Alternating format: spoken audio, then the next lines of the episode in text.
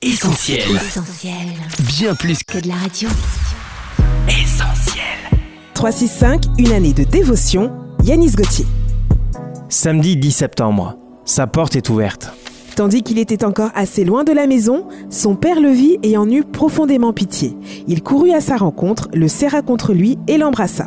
Luc chapitre 15, verset 20. Vous avez certainement entendu parler de l'histoire du fils prodigue.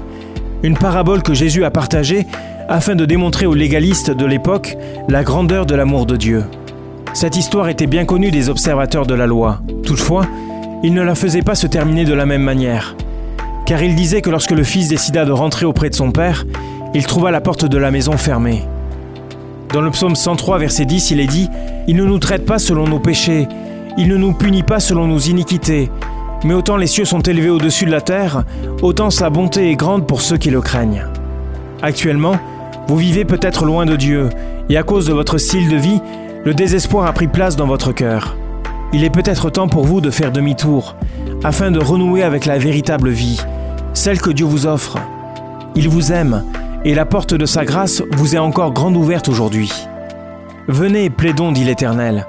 Si vos péchés sont comme le cramoisi, ils deviendront blancs comme la neige.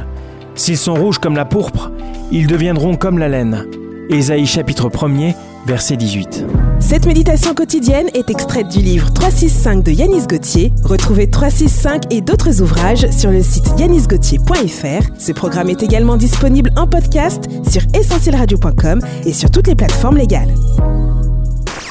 On retrouve, Retrouve tous nos programmes sur essentielradio.com.